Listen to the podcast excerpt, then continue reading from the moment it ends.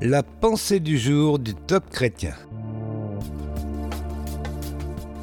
La force d'affronter nos difficultés. Un texte de Stephen Carey.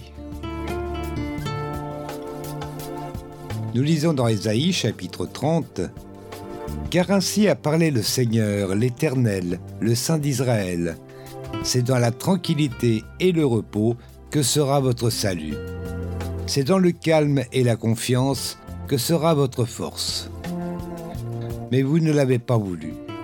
Vous avez dit non, nous prendrons la course à cheval.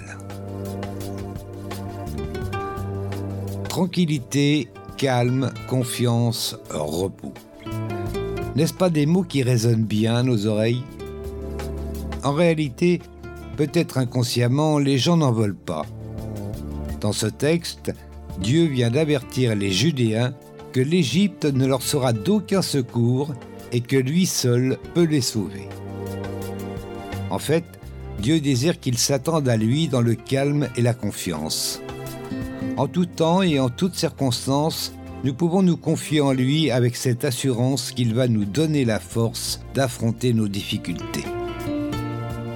Au verset 20 de Ésaïe 30, il est dit Le Seigneur vous donnera du pain dans l'angoisse et de l'eau dans la détresse. Un conseil pour aujourd'hui.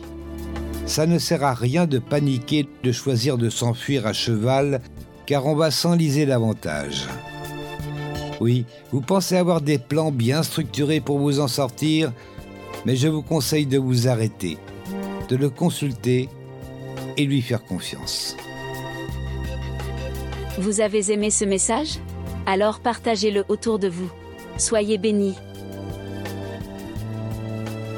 Retrouvez ce texte sur la pensée du